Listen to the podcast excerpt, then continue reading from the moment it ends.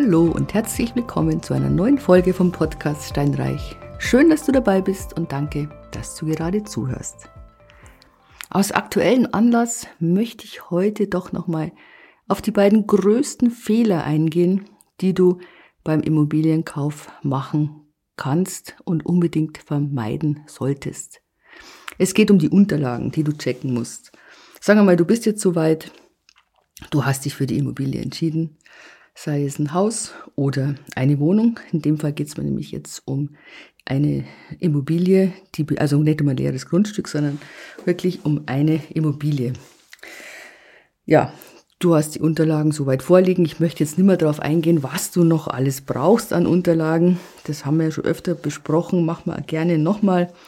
Aber jetzt, welche musst du wirklich besonders checken und da darfst du dich nicht vertrösten lassen oder abspeisen lassen mit irgendwas. Vertrauen ist gut, Kontrolle ist besser, weil diese beiden Fehler, die können dir richtig Ärger machen.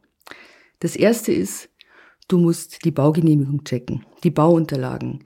Ist das, was du kaufst, denn auch genehmigt?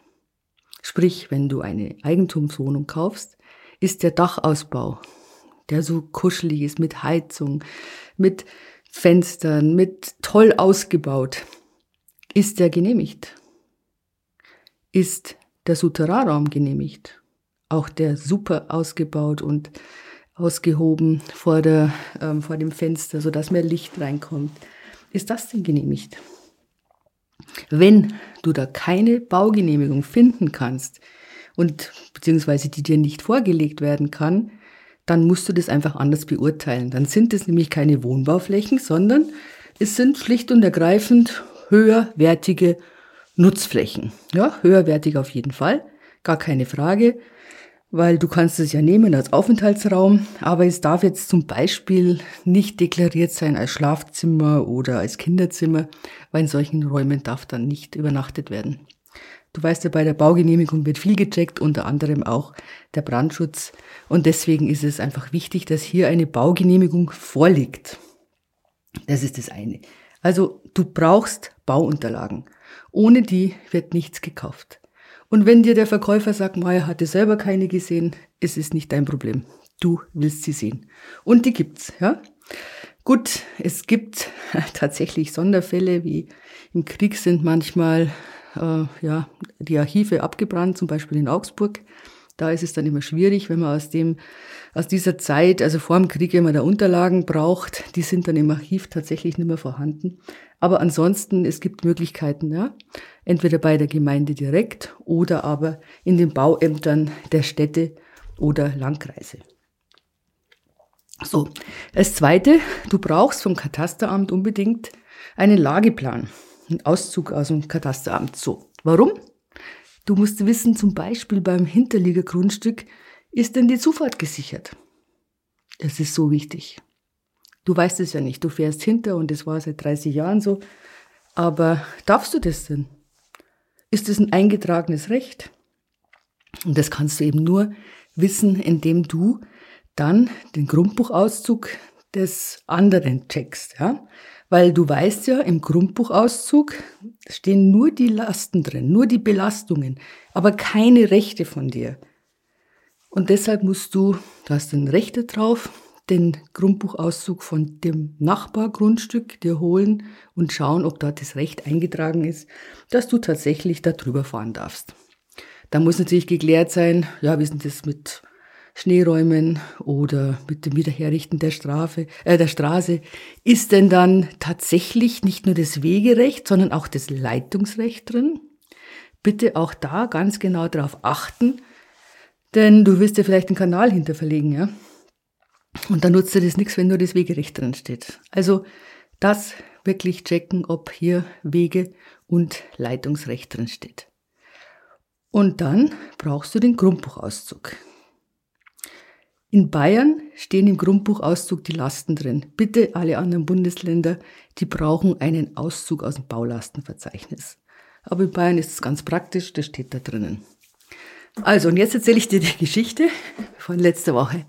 Ich sollte ein Haus verkaufen, fahre also dahin und ja, Bauernhaus, ehemaliges, ähm, waren mitten im Dorf, also echt so ganz typisch halt und mit einer Scheune und Remise und die Voreigentümerin hat die Scheune und die Remise umgebaut, ausgebaut zu einer, zu einem Haus. Das ist praktisch wie so ein Doppelhaus, kann man sich das vorstellen. Und jetzt erzählt mir dann der Eigentümer, ja, es ist komischerweise nicht einfach geteilt worden, real geteilt worden, sondern es war eine Teilung nach WEG. Sprich, er hat 50 Prozent Anteil und die andere Eigentümerin hat auch 50 Prozent Anteil. Ist auch so ein bisschen komisch aufgeteilt, weil da steht die Garage Eigentümer 1 neben der Garage Eigentümer 2, dann wieder von Eigentümer 1. Aber egal, es ist weiter ja kein Problem. Dann lese ich mir die Teilungserklärung durch und bin dann schon das erste Mal über was gestolpert. Da stand nämlich drin, dass die Mieter, die, es darf nur vermietet werden, wenn der andere Eigentümer die Zustimmung dazu gibt. Also der andere Eigentümer muss zustimmen, dass dieser Mieter XY dort einziehen darf und das Haus mieten darf.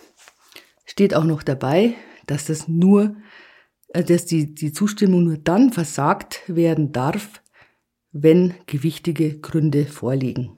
Ich weiß nicht, den Satz, den kennst du vielleicht von anderen Teilungserklärungen. Da geht's immer um die Verwalter. Da müssen, also die sogenannte Verwalterzustimmung bei den älteren ähm, Teilungserklärungen ist das eigentlich der Fall. War früher wahrscheinlich so, wenn man Angst hatte, man holt sich, keine Ahnung, Straftäter ins Haus oder was, wie auch immer. Heute ist es eigentlich nur noch ein Ärgernis, weil es dauert länger.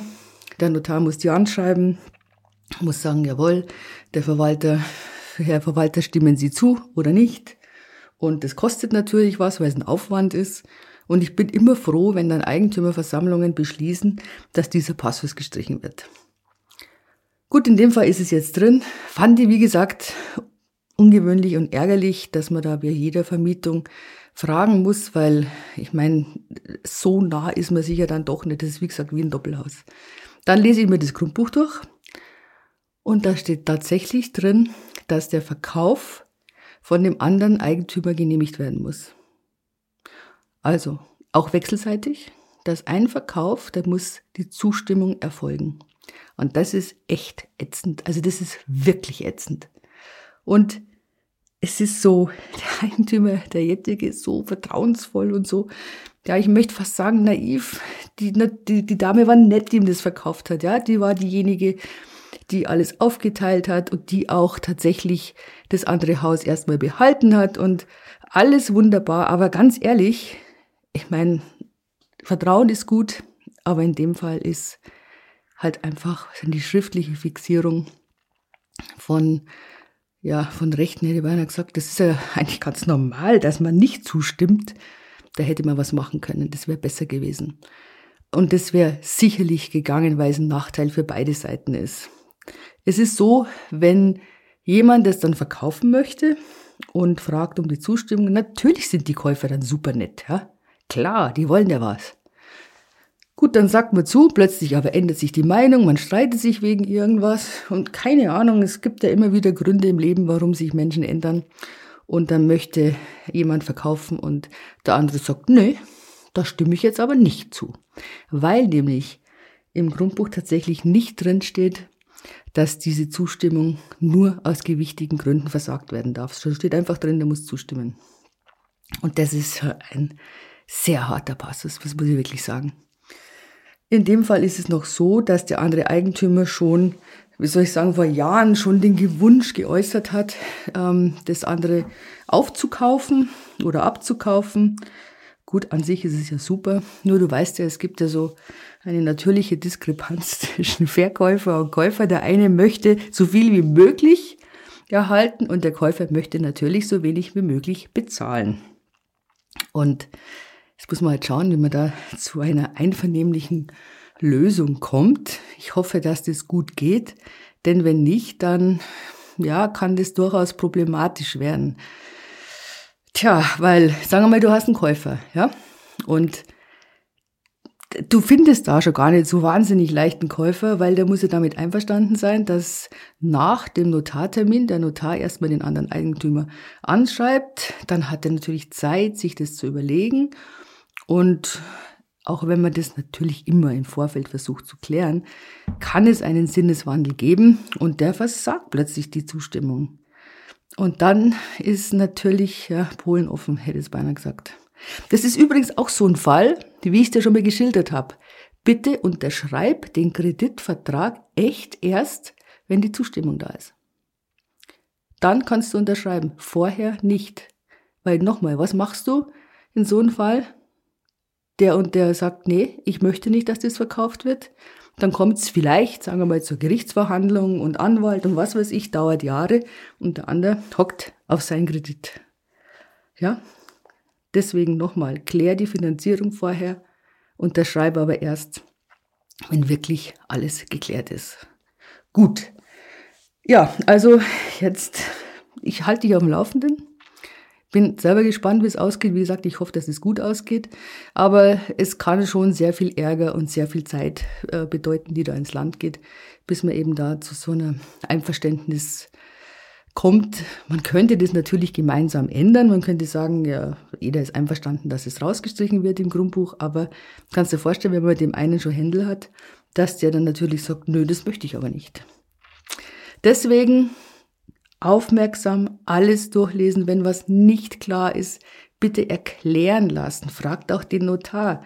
Also primär muss ich sagen, ist ein Notar kein Schutz. Der Notar prüft, ob es rechtlich in Ordnung ist, klar. Der prüft aber nicht, ob es dir zum Nachteil gereicht. Nur wenn es halt grob sittenwidrig ist, dann sagt er, okay, so kann man das nicht machen. Da müssen wir das dann anders machen. Aber das ist ja jetzt, was das zu Lasten beider Seiten geht. Also da hat ja jetzt niemand einen Nachteil, sondern immer nur dann derjenige, der halt verkaufen möchte, das ist klar. Denn ich glaube, was, was noch drin stand, dass die Verwandten ersten Grades, die sind ausgeschlossen. Genau, das steht noch dabei aber eben ansonsten nicht mehr. Also deswegen verlasst euch nicht drauf, dass der Notar euch schützt, aber ihr könnt ihn trotzdem gerne fragen, was das Ganze bedeutet und das erklären lassen. Das machen die auch, ja, das machen die im Vorfeld. Das, also unsere Notare, die sind da immer bereit, dass sie mit den Käufern sprechen und unklare Sachen eben erklären oder zu lösen versuchen. Gut, in diesem Sinne nochmal ganz, ganz eindringlich alle Unterlagen kontrollieren. Ich hoffe, das war jetzt ganz deutlich. Ich wünsche dir noch eine wunderschöne Woche. Freue mich, wenn dir die Folge gefallen hat. Bitte gib mir gerne eine 5-Sterne-Bewertung und schreib einen Kommentar, würde mich freuen und empfehle den Podcast weiter. Also, bis dann. Ciao.